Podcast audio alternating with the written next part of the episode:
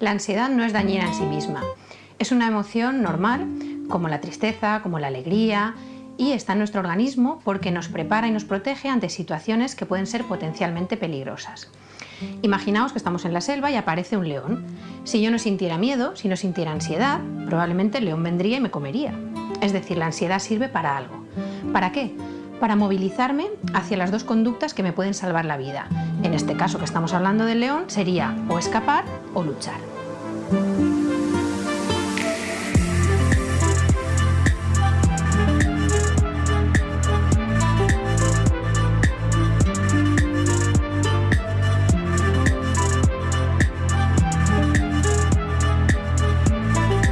Cosas que pasan. 13 años al aire.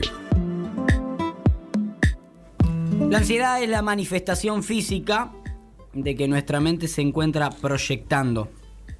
A veces proyecta proyecta sobre nuestro futuro, a veces proyecta sobre nuestro pasado, pero proyecta.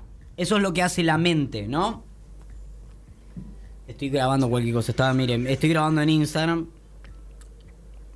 Eso es lo que hace nuestra mente, proyectar. Eh, las proyecciones no son realidades, sino que es eso, proyecciones. Tampoco, tampoco tiene tiempo la proyección, por lo tanto nunca está en el presente.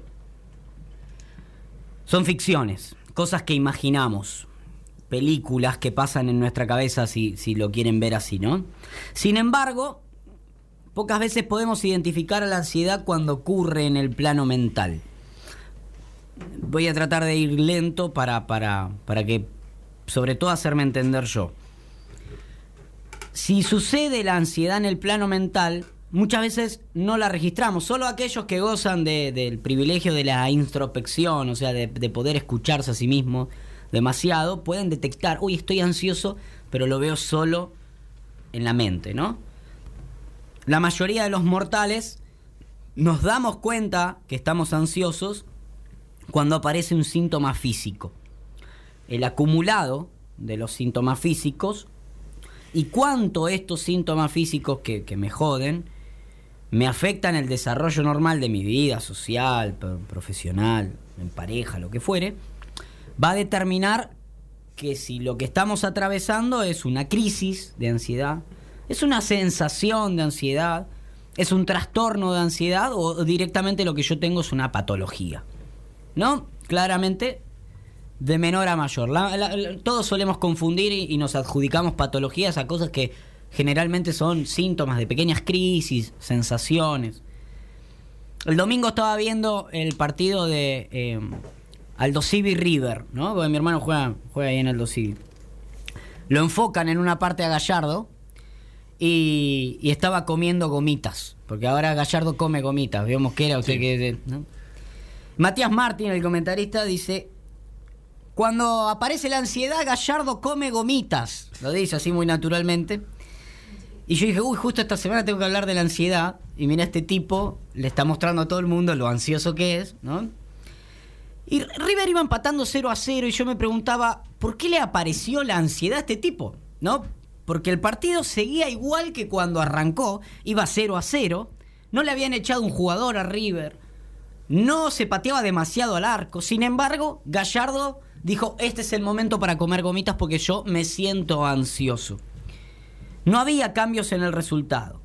Solo que él en su mente imaginaba que algo podía llegar a suceder. Es decir, uy, me pueden hacer un gol, uy, me pueden expulsar a un jugador, uy, todavía no hice el, El- gol que yo deseo, El ¿no? paso del tiempo, quizás. Exacto, ¿no? Es como algo de lo que yo espero va, va a pasar o, no está pasando, ¿no? Futuro o pasado, pensamientos positivos, negativos, pero el resultado era el mismo en el cual él estaba sentado en el banco tranquilo.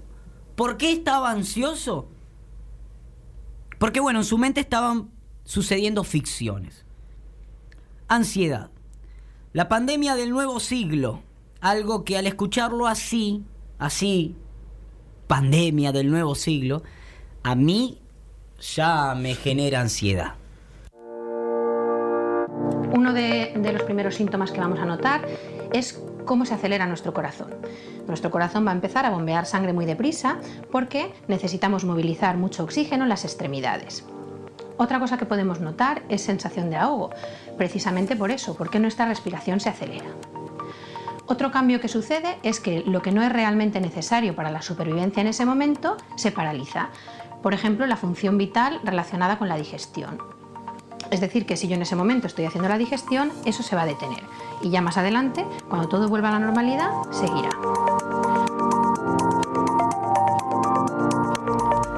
Si nuestro cuerpo nos prepara, como dice esta gallega de YouTube, nos prepara para una amenaza, ¿no? nuestro cuerpo nos está preparando justamente para correr, para, para defendernos. Aumenta el ritmo de nuestros latidos. Entramos en un cuadro de alerta. Esto, a simple, a simple vista, parece malo. Es decir, uy, qué cagada, se me, aumenta el corazón. A mí me pasa permanentemente. Tengo palpitaciones, sudoración, mareos, una especie de, de hipoxias que me agarran por respirar mal. Al mismísimo Mosquera hace poco lo encontramos desmayado en el trabajo por ansioso nomás. Tengo otra eh, que es que me aprieto la mano contra el pecho. Ah, usted de mi club. Y he tenido eh, artritis o distintas lesiones. Tengo eh, artrosis, no artritis, perdón. incluso una, bola que se me arma por apretarme la mano izquierda contra el pecho en determinados momentos. Quizá la derecha uno la usa para con el celular o con, o con el mouse y la otra me la aprieto contra el pecho. Bueno, Tincho ha tenido dolores intercostales, por ejemplo. Simulando, ay, me muero. Y incluso alguna vez lo hemos eh, ido a ver por un posible infarto en saludables jóvenes de 20 años. y eran simplemente gases generados por la ansiedad y otra cosa. Mechi se rota aquí, dolor intercostal, crisis. Santiago Cácerly ha dejado de fumar como tres o cuatro veces e incluso ha bajado de peso de manera, de manera profunda. ¿eh? De pronto un día llegó y ¡upa! El espantapájaro era, ¿no? Una cosa así. Eh, Mika acá está también, que ha tenido crisis, ha dejado su trabajo, su estilo de vida, todo por ansiedad. Eh, yo me fui de vacaciones con Mika y, y, a las 6 de la mañana se despertó un día, el primer día de vacaciones, 6 de la mañana, despierta. ¿Qué hace despierta? Le dije yo, yo duermo en vacaciones hasta las 4 de la tarde. Dijo, no, no, bueno, eh, es que no me puedo dormir, estoy ansioso por disfrutar las vacaciones, que algo que tremendo. Le dije, vamos a arrancamos nuestras primeras vacaciones juntos. 6 de la mañana el primer día. ¿Qué hace despierta? Despierta de par en par, ¿no? tipo ojos abiertos, tipo despierta ATR para arrancar. La ansiedad, ansiedad dentro de las vacaciones. Bueno, como verán, este pequeño estudio no es solamente para contar nuestras bajezas, sino también para, para demostrar de que todos en alguna parte de, nuestra vida hemos sentido ansiedad. A veces en forma de crisis, a veces en forma de trastorno, a veces en forma de síntomas. No sé si vas a seguir por ahí, no, quiero romper el, el, hilo. Quizá da para eh, ya darle el título al próximo capítulo, pero a mí se me relaciona mucho la ansiedad con la angustia. Exacto, exacto. Vamos a ir un poquito por ahí. Porque, a ver, esto es largo, ¿eh? Podría ser la columna de la ansiedad porque da para hablar mucho.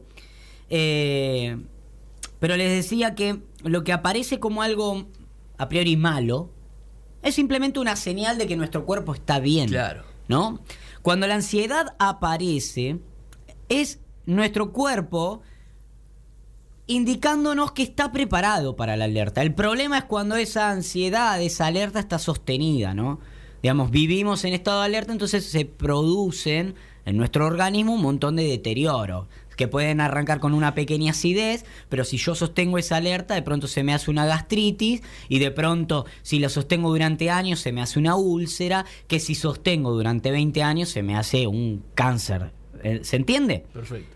No hay que asustarse por ser ansioso, yo voy a tener, porque eso es lo que hoy los nuevos lenguajes del organismo y el alma, que yo respeto mucho, pero a veces te asustan, porque vos empezás a ver, ay, estoy ansioso, me duele un poco eh, la boca del estómago y ya te dicen, mira que eso se después se te hace un tumor en... tranquilo. Y alimenta la ansiedad. Tranquilo, te, claro, porque uno de los síntomas de la ansiedad es la hipocondría. Entonces, tampoco vamos a volvernos locos, seamos prudentes en lo que estamos diciendo. Claramente, el cuerpo es el lenguaje del alma, en eso compartimos con todos. Bueno, pero Muchas veces es nuestro cuerpo muy saludable diciéndonos, bueno, mira, te tiro una acidez para que te des cuenta claro. que Ahora, si vos tenés acidez durante todo un año, fíjate, chequea, pues se te va a hacer una gastritis, capo o, o maestra. Eh, no se arregla solucionando la acidez directamente con alical, hay que buscar por otro lado. Entonces hay que tratar de buscar, ahí está, ¿no?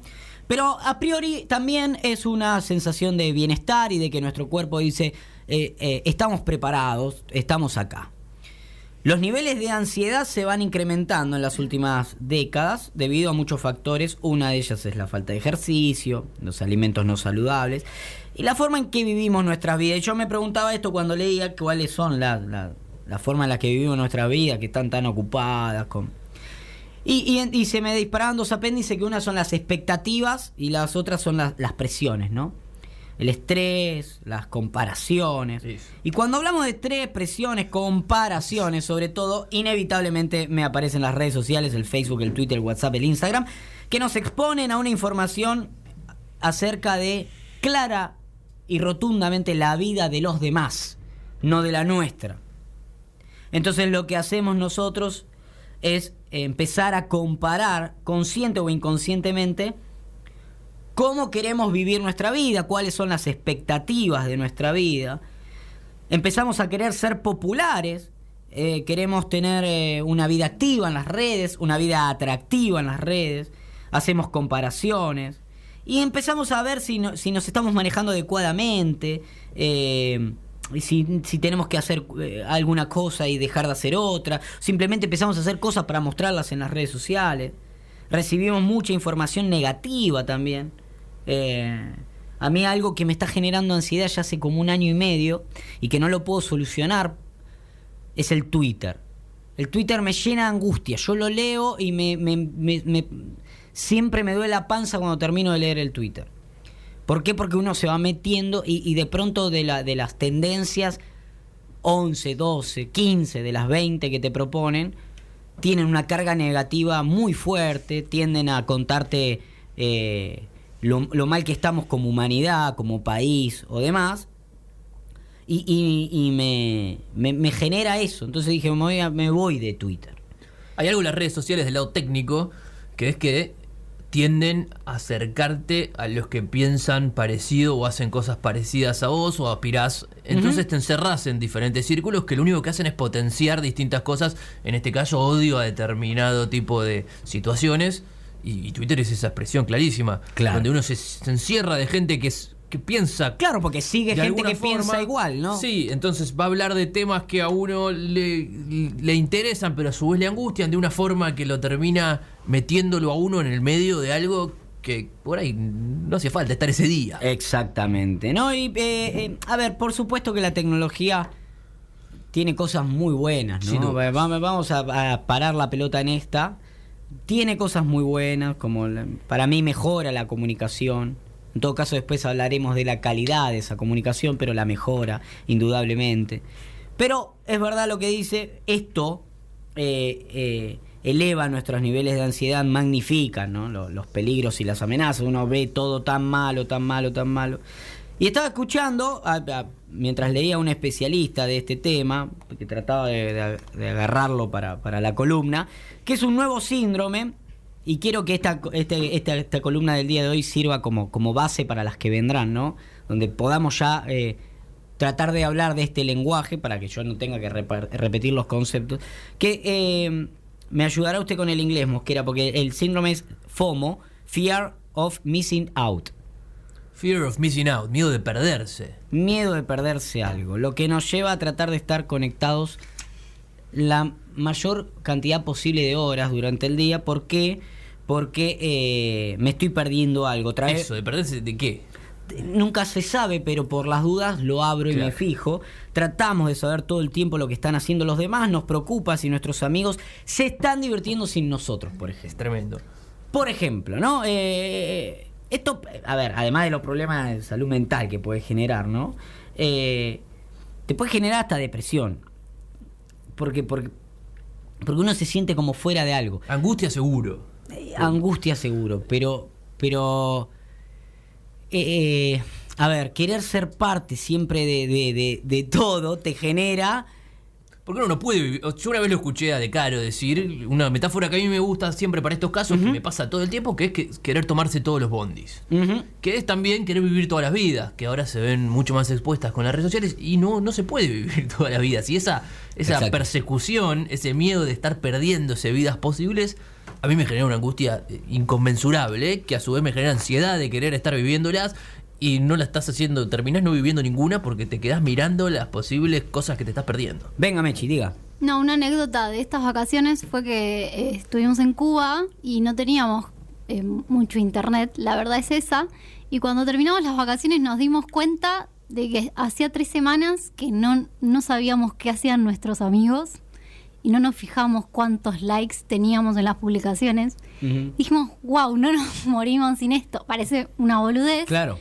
Pero todas las horas que uno gasta mirando esas cosas.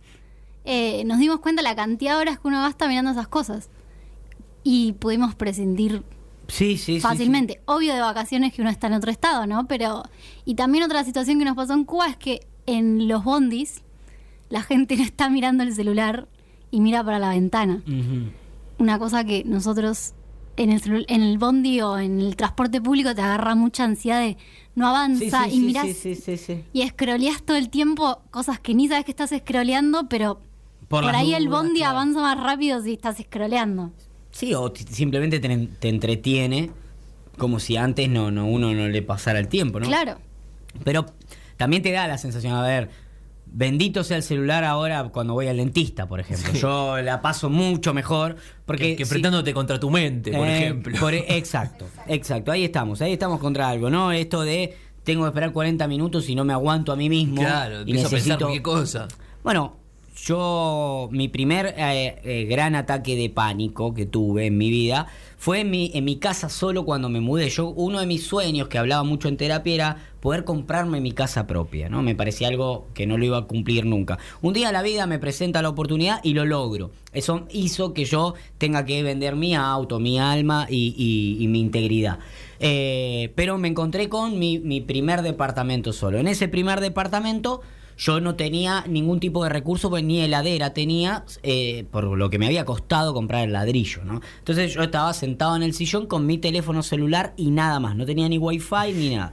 Entonces, acostumbrado a estar con la tele, la música, todo, tengo la mala leche de que me quedo sin, sin datos. Eh, no te- Sí, no- hoy, no- hoy un problema enorme. Imagínense sin tele, sin música, simplemente con una lamparita.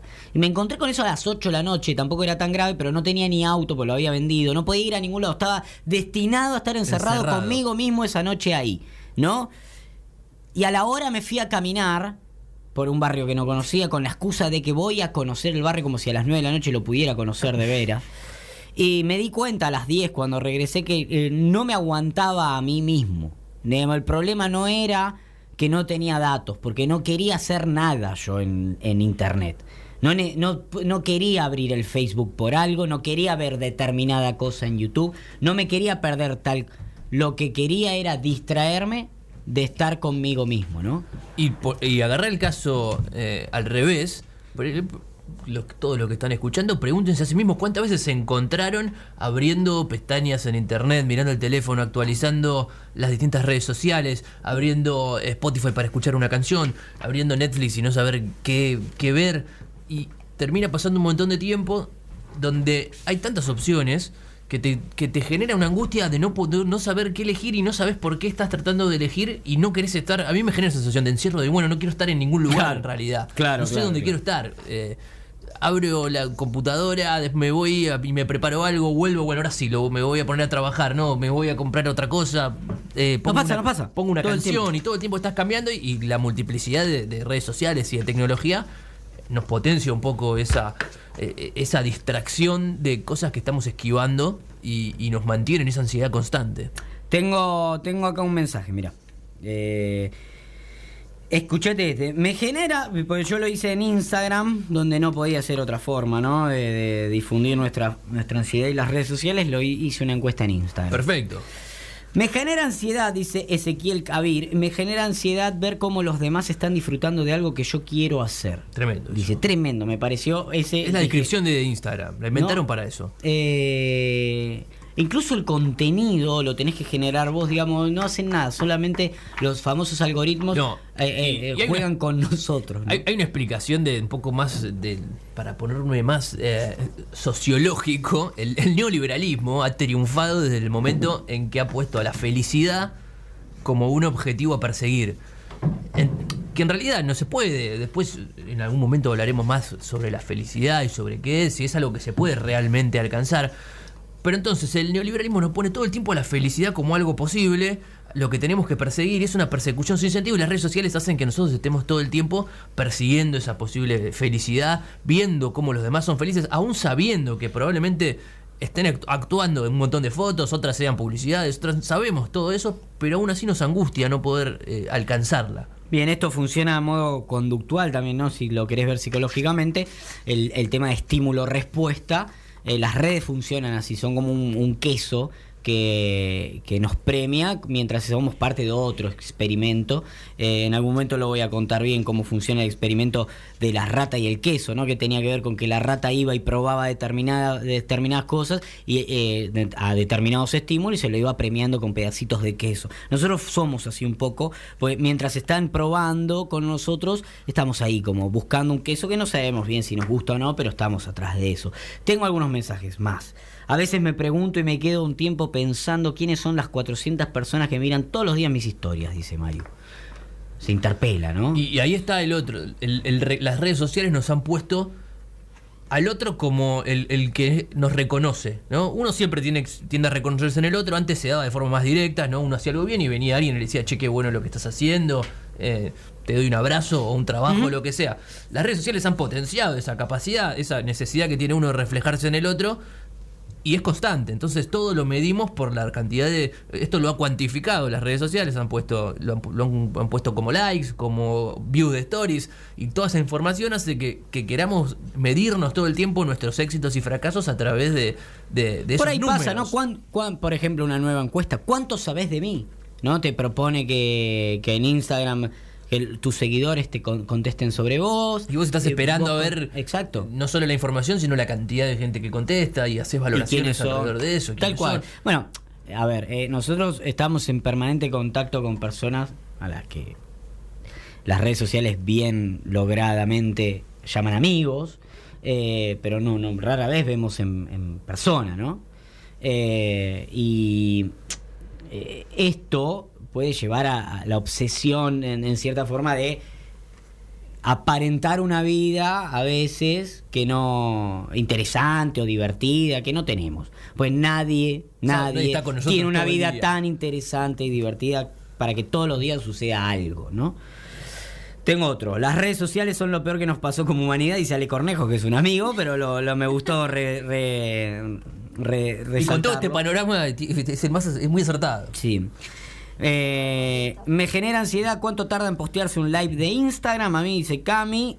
Eh, me dan ansiedad los cambios en las redes porque todo el tiempo hay que actualizarse, dice Euge, que le preocupa eh, mucho eso, por ejemplo, que haya que actualizarse permanentemente. No tanto como humanidad, sino en las redes. En las redes hay que ¿no? actualizarse, o se actualizan las redes en sí, porque, porque sí, porque estamos buscando ese cambio constante. Me genera ansiedad esperar que salga un video nuevo de Kiko de Zona Sur, dice Tincho Fría, que lo quise resaltar también porque Kiko de Zona Sur es este muchacho que grita, vamos Newells en las redes sociales. Sí. Y bueno, Tincho justo digo que le genera ansiedad esperar un nuevo video de Kiko que por ejemplo es un tipo que grita, vamos Newells en la calle. Y se ha convertido en una mega estrella. Y ahora está reclamando, no sé, porque no tiene redes sociales él. Reclama que le paguen porque están usando su imagen, ¿no?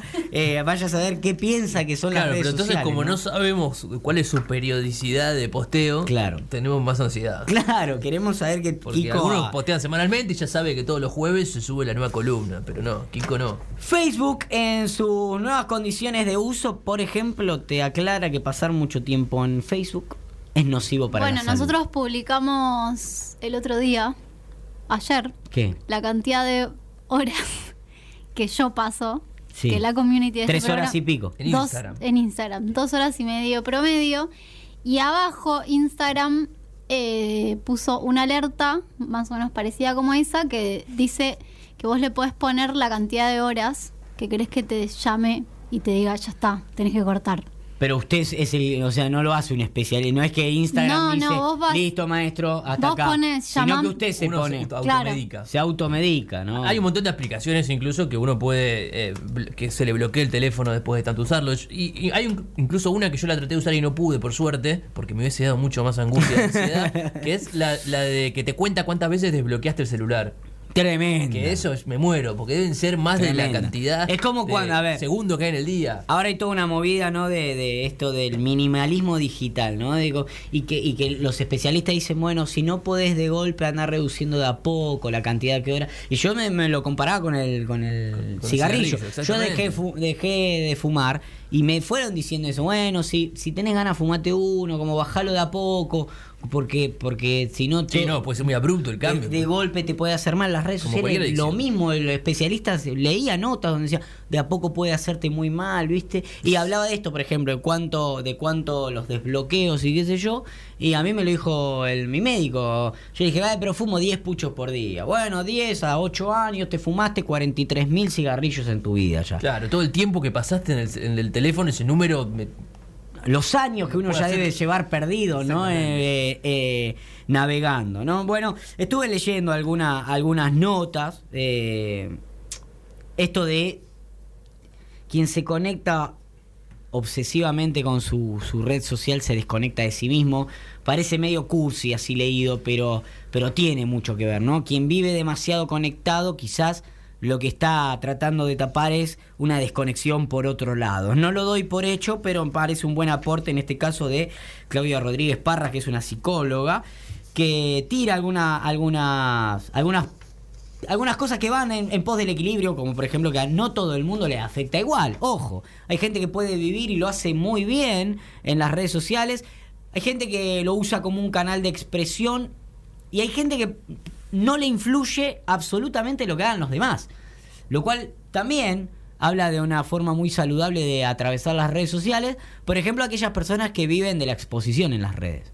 Eh, quizás lo, a uno le hacen un comentario negativo y, eso le afecta como si se lo estuviesen diciendo en la cara. Pero en la- las redes sociales, sobre todo por, la- la capacidad de anonimato que tienen, permiten que cualquiera diga cualquier cosa, le desee cualquier cosa, saquemos juicios de cualquier cosa. Y, y hay muchísimas personas que se me ocurrió preguntar, che, pero a vos no te afecta, loco. A, a mí me pasó ahora que, que en el último año crecí mucho de seguidores y que cada tanto aparezca alguno que te diga algo, que te diga, a mí me parece una cagada lo que haces, maestro. goma, sí. ¿eh? Sos un tarado. De, de afecta 200 eso. hermosos, pero ese te caga la vida. Sí. Vos decís, pero ¿por qué le parezco un tarado este? ¿Entendés? Entonces te, te influye. Y vos decís, ¿cómo hace este tipo que en vez de 200 como yo, le llegan 2000 mensajes, de los cuales no tiene uno que le dice que es un tarado, sino que de pronto tiene 200 que le dicen que es un tarado? Y, te, y le preguntás y muchos saben convivir con eso, entienden que el juego de las redes sociales tiene que ver mucho con, con la con la, con la envidia, con esto que ahora se pone de moda, que son los haters, ¿no? Como decirle que es Claro, esta gente. término. eh, que te- le, le aplican ese nombre como, bueno, es esa gente que, que, que está deseando el mal ahí en las redes sociales y qué sé yo, uno nunca termina de saber si son trolls o qué, pero están, están como tirando mala onda, como hay en la calle, ¿no? Digamos, no, tampoco es que Sí, en uno. un trabajo, En un trabajo, en cualquier lado, pero al parecer en las redes sociales a uno se le magnifica más. Y el anonimato o a, o priori en, en algún momento eh, son un lugar de esparcimiento. Uno viene como del laburo, cansado y se mete en las redes sociales, porque en algún, en algún momento era una isla feliz, ¿no? Donde todo el mundo se recomendaba, se tiraba buena onda, Sí, se, se contaba cosas, todo era gracioso, casi no se ofendía. Y ahora que el humor llegó un momento donde eh, ofende, donde ya directamente se, eh, no es más la isla feliz, es la isla de los, y, y- y todo el mundo está como a- eh, atacándose. Y meterse en eso para descansar de otras cosas es peor todavía, ¿no? Es como. me- a mí lo que me termina pasando es. Bueno, voy a descansar un poco. Como prefiero ir a. Descansarte de las redes. Laburar es un descanso de las redes, ¿entendés? Como, oh, por fin me metí a laburar en un lugar que no me dejan tocar el teléfono por una hora. Voy a tener una reunión donde por una hora no me dejan tocar el teléfono. saludable tener una Voy a estar con un humano despreciable como mi jefe, pero, pero eh, voy a apagar el teléfono, por fin. ¿no? Como que se termina generando eso. Más allá de toda esta crítica eh, a, la- a las redes, yo no me quiero perder el foco de qué es la ansiedad. Eh, y, sí quería tocar el tema de redes sociales porque un poco veníamos hablando cuando estábamos construyendo esta sección de, qué es lo que nos genera ansiedad. Y- y yo traté de manifestar que a mí lo que más me estaba generando ansiedad últimamente eran las redes sociales. Ojo, cuando las redes sociales no existían, yo tenía ansiedad igual. ¿eh? Eh, no es algo que me lo generó las redes sociales, sino que veo como aquellas drogas, veo como cuando uno se fuma un porro y le dice, bueno, te potenció algo que vos tenías. claro. Eh, eh, me cagué a me fumé un porro y me cagué a trompa. Bueno, evidentemente vos sos un tipo violento que cuando te fumas un porro te lo potenció. Era tu estado predominante que tiene que ver, ¿no? Como yo estudié adicciones en la facultad y te dicen que hay determinadas drogas que potencian lo que uno está sintiendo en ese momento. No quiere decir que uno sea un violento, pero quizás en ese momento tenía un alguna sentimiento odio, sí. un sentimiento de violencia, de odio, lo que fuera, y te lo potencia. Por ejemplo, te fumas un porro y estás con ataque de pánico, tú te volvés un- el famoso me pegó la paranoica, persecuta. la persecuta, porque estás como eh, eh, expuesto o, a- o tenés a flor de piel. ¿Eso quiere decir que sos un loco? No. Yo creo que las redes sociales funcionan a modo de porro, si lo, quiere, de- lo quieren decir, eh, en ese sentido. Gusta, digamos, sí. potencian eh, algún sentimiento que tenés en el día, no como esto de, ay, el fútbol es el reflejo de la sociedad o las redes son el reflejo de la sociedad, sino que si uno tiene un mal día, de pronto eh, ahí tiene una hermosa oportunidad de criticar a 10 personas, por ejemplo. Entonces se mete pelado, forro, eh, no sé qué, eh, y se mete y putea a otro. Sí, pero a su vez, yo. a la hora de, de insultar y de elegir a quién, uno por ahí sí retoma algunos odios preexistentes o angustias Exacto, más generales, que más profundas Exacto. a ese Entonces, día. lo que hace a veces es potenciar, en el caso mío, por ejemplo, yo era un tipo ansioso y traslado mi ansiedad a las redes sociales, como lo hago en el fútbol, como lo hago eh, cuando me junto con mis amigos, cuando estoy comiendo un asado y lo miro y, y lo estoy por sacar arrebatado porque soy ansioso y quiero morfar. También lo hago en las redes sociales y no necesariamente eh, son las redes sociales artífices de esa ansiedad. Pero en algunos casos, quizás de, cierta inestabilidad emocional o quizás de, cierta sensibilidad o cuando estás atravesando algún momento de bajar la guardia, pueden ser una herramienta peligrosa, así como son de maravillosa, para potenciar todo esto, para eh, potenciar algunas cosas que eh, no tenemos muy en claro. No siempre eh, la ansiedad es eh, producto de una sola cosa, sino que es el factor de una construcción, de, mucho tiempo, de cómo nos fuimos relacionando en nuestra vida, de cómo se nos ha premiado, de cuántas las cosas nos han costado, de, de, cuánto, de qué esperamos de los demás. Pues tiene que ver con todo eso, no solo es como trajimos las redes sociales para vivir como ansiosos, pero ya somos eh, eh, como humanos ansiosos y en una sociedad que apunta más al consumo, a lo descartable, a lo inmediato, a lo, a lo, a lo, a lo instantáneo, obviamente, si nosotros nos hemos desarrollado como seres ansiosos, que encima el mundo demande una inmediatez permanente, lo único que hizo es llevarnos cada vez más hacia el, el, el, el ringside, ¿no? Y- Sí, el consumo, el narcisismo, Totalmente, esta totalmente. valoración numérica, ese tipo de cosas son un montón de valores que se están dando. Por eso yo hacía foco en, el, en, en, bueno, en la realidad neoliberal que se vive hace mucho tiempo en el mundo, donde que han beneficiado en un montón de cosas, por ejemplo, la creación de un montón de tecnología, eso es cierto, pero que esa tecnología a su vez es un poco consecuencia de un sistema que está por encima que busca este consumo, que busca esta valoración permanente que damos nosotros, que incluso hace que nos mantengamos productivos, porque yo estoy viendo, "Oye, ¿qué está haciendo el otro? Yo quiero hacer algo también, y uno se pone a hacer, y esa actividad, hi- hiperactividad, hoy está mal visto el que no es hiperactivo, por ejemplo, eso es un vago, Un Siempre- vago. que por ahí antes era un creativo o Un que bohemio. estaba enfocado, un bohemio, cada vez más se empieza a valorar al hiperactivo, al que tiene, al que está todo el día haciendo, ¿cómo hace? Está todo el, el tiempo famoso multitasking, ¿no? El Como- multitasking que también, dice como, exactamente. eh, este, qué, qué- qué talento, ¿no? Que uno es cosas a la multitasking, vez hace hace. tres cosas a la vez. No, va a morir joven, no es multitasking. Claro, y, y hoy estamos viendo que en realidad nos están agarrando estas ansiedades y estas preocupaciones porque estamos invadidos por el consumo, eh, midiendo si las cosas están bien o no por la cantidad de likes que tienen y haciendo cuatro o cinco cosas a la vez porque creemos que esa es la forma en que estamos viendo que lo están haciendo los demás y queremos repetirlo para llenarnos. No, claro, y, y y- y al hecho de que alguien resuma su día en tres actividades diferentes y uno digo, mirá, yo no hice nada, No hice estuve nada. echado todo, fui a laburar nada más. Y mirá Claro, este, yo loco, voy y la vengo a la verdad. oficina, me eh, no, claro, y este pibe es un manija, y mirá qué bien que vive la vida. Y de pronto además te tira una frase ese tipo que te dice, si que si querés cumplir tus sueños, Vi- ganátelos. viví la vida. Y de pronto La vida decís, es una sola. La vida es una sola y te tira un consejo acerca de cómo cómo él es dueño de su propio destino. Bueno, y vos decís, ese- la reconcha de su madre, estaba- qué mala vida estoy teniendo, que ¿no? estaba leyendo otro de los de, de- de los enunciados principales muy común hoy en día es ese que uno es dueño de su destino que uno es emprendedor de- y pueda cumplir en toda esta meritocracia todo lo que uno se proponga las redes sociales muestran un poco eso mirá este tipo cómo logró llegar a ese lugar y en realidad son por ahí un montón de contextos diferentes que uno no tiene, y una familia diferente, un lugar donde nació, un montón Sí, de y cosas. cosas que no se publican en Instagram. No, claro, o ¿no? sea, eso es lo que pasa, que nosotros por ahí lo que nos, o a mí lo que me pasa que soy productora, eh, me Feliz doy día cuenta- de la productora, porque hoy es el día del trabajador, chicos, ¿eh? Para todos los. no... no, para todos los trabajadores. Los productores audiovisuales muchas veces nos damos cuenta que hay muchas cosas que son puestas en escena.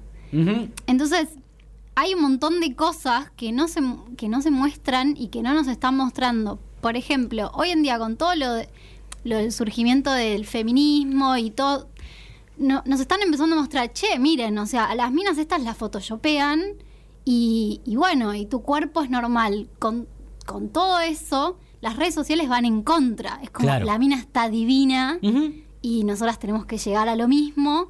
Bueno, es lo mismo. El detrás de escena de eso es o pasa 30.000 horas en el gimnasio y bueno, nosotras pasamos 30.000 horas haciendo otra cosa que también está bueno. Eh, entonces hay un detrás de escena que no lo vemos. Pero creo que lo más preocupante, ¿eh? por eso está bien cuando decía que era una pandemia, es que lo- incluso los que lo sabemos y los que hemos trabajado en eso y vemos cómo se hace una red social, no podemos escaparle a sentir esa ansiedad y esa angustia. Bueno, justo hoy hablaba con una amiga de eso, como estábamos angustiadas y ansiosas por ciertas cuestiones profesionales.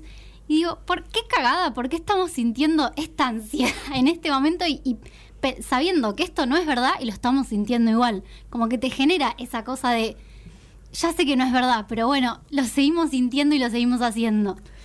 Sí, y estoy ansioso ahora, digamos, más allá de eso. Y hay- no, remite un poco a lo que decías al principio, que es que es normal sentir ansiedad. Sí, es normal y tiene que ver con un contexto en general, algo que nosotros hace mucho tiempo venimos hablando acá, de que nosotros creemos en que las cosas se construyen de distintas maneras, tiene que ver con un equilibrio, pero, pero es importante también re- resaltar todo esto y, y contarnos y, y- y de alguna forma eh, buscarle la vuelta para, para separarnos de, de esa, de esa caja de, de, de- ficciones que nos nos van, que vamos viendo, porque también son ficciones que otros van construyendo, ¿no? Y así como la ansiedad es una ficción, lo que estamos viendo también a través de las redes sociales no es más que una ficción, ¿no? Donde todos tratamos de mostrar ciertas caras positivas de nosotros mismos, porque la verdad es que no tendría nada atractivo si yo te muestro todas mis miserias a través de las redes. Pero eh, como todo es equilibrio, me parece a mí. Y, y ya está.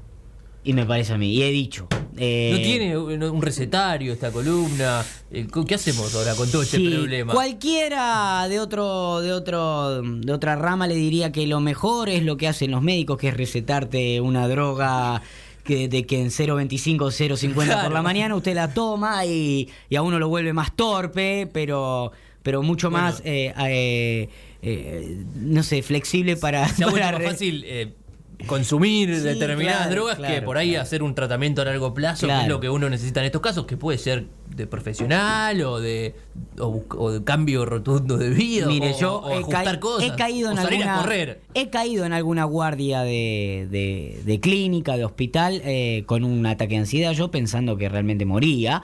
Y, y me han dicho, no, pero eso, eh, todo el tiempo vienen. Y tengo la suerte de conocer muchos médicos por otro programa que, que- de radio que produzco. Y me dicen, sí, no, las guardias, el 50% de las consultas son derivados de la ansiedad, ¿no? ¿no? No hay nada, uno trata de descartar, qué sé yo, ay, me estoy ahogando, bueno, uno le pone el saturómetro, ve que está todo bien y le dice, bueno, de, pero allí simplemente decirle, mira, esto te está pasando en la cabeza, anda y arréglatelo, pero no pueden hacer mucho más, no Claro. pueden, una guardia no puede comenzar uno un tratamiento de otro tipo.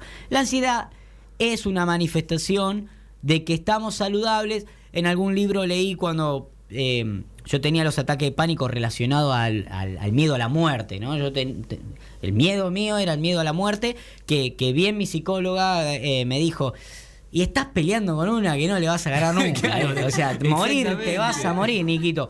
Eh, yo tenía dos miedos. Uno era el miedo a la muerte y el otro era el miedo al paso del tiempo. O sea, dos batallas perdidas absolutamente. Y mi psicóloga me dijo, yo te acompaño en todo lo que vos quieras, pero...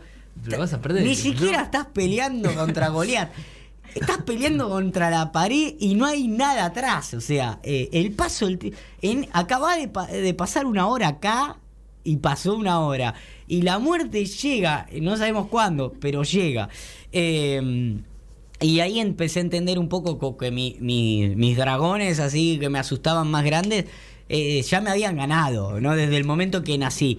Y, y después, que el miedo a la muerte, y esto lo leí en un libro que, que- que me interesó mucho cuando cursaba la carrera de, de consultoría psicológica, que es no es tanto el miedo a la muerte, sino de que llegue la muerte y nosotros no haber vivido la vida que queríamos vivir. Que ¿no? eso en, en Instagram a uno lo vuelve loco. Exacto. Y, y esto me parece un, un muy buen resumen para, para terminar la columna, que es eh, eh, revisar con cierta cautela, eh, pero no a través de las redes sociales. Uno, de- decir, preguntarse todos los días, decir, bueno, ¿qué, cuál- es la vida que quiero vivir? ¿Cuál es el, el hombre o la mujer que quiero ser? ¿El padre que quiero ser? ¿El amigo que quiero ser?